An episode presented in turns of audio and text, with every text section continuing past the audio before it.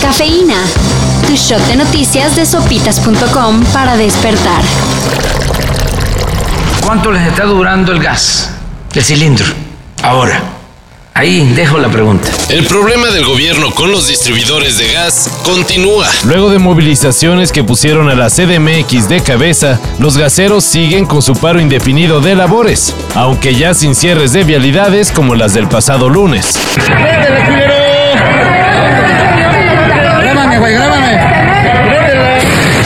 La principal queja es contra el tope de precios impuesto por el gobierno federal. Aseguran que si antes ganaban 3 pesos por litro, Ahora la ganancia se reduce a centavos en la mañanera AMLO descartó desabasto de gas. y aseguró que el problema ya se está atendiendo.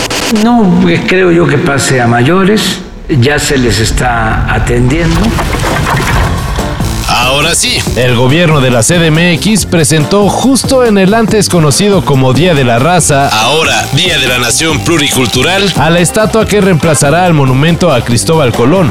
La nueva escultura será la joven Amahac una representación a escala de una figura prehispánica encontrada en Veracruz, y que según las autoridades enaltece a las mujeres, lo cual era la principal intención. aunque se ha retirado indiscriminadamente un antimonumento instalado por mujeres activistas. De hecho, según las investigaciones, la figura representa a una mujer gobernante. Respecto a la estatua de Colón, esta permanecerá en la CDMX, solo que será reubicada. Al parecer, en el Parque América.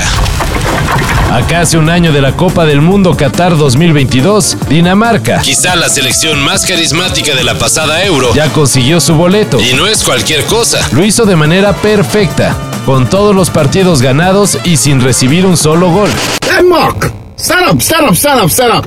Much respect to Denmark. Much respect. Además, logra su pase al Mundial cuatro meses después del shock De casi perder en la cancha a uno de sus mejores jugadores. Christian Eriksen. Un evento que Dinamarca supo utilizar como motivación para primero Ser una sorpresa en la Euro. Y ahora, destacar en la clasificación mundialista.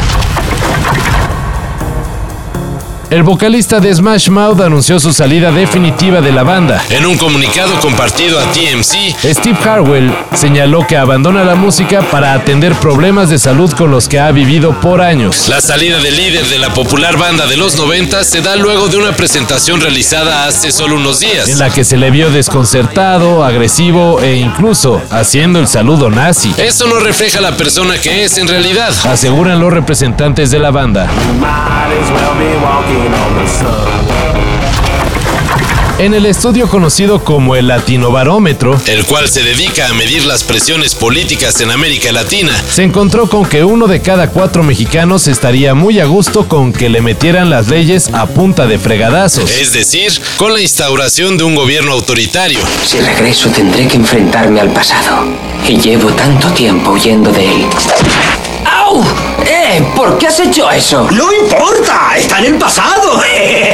Sí, pero aún duele. Oh, sí, el pasado puede doler. Pero tal como yo lo veo, puedes o huir de él o aprender. Según el estudio, México es el segundo país del continente que más ojitos le hace a un gobierno incluso de corte militar, solo detrás de Paraguay. Por su parte, aplicando el anhelo lo que no tengo, Venezuela es el país que más está a favor de la democracia. mucho. Mucho que reflexionar. Para esto y mayor información, En sopitas.com. Cafeína. Shot de noticias de sopitas.com para despertar.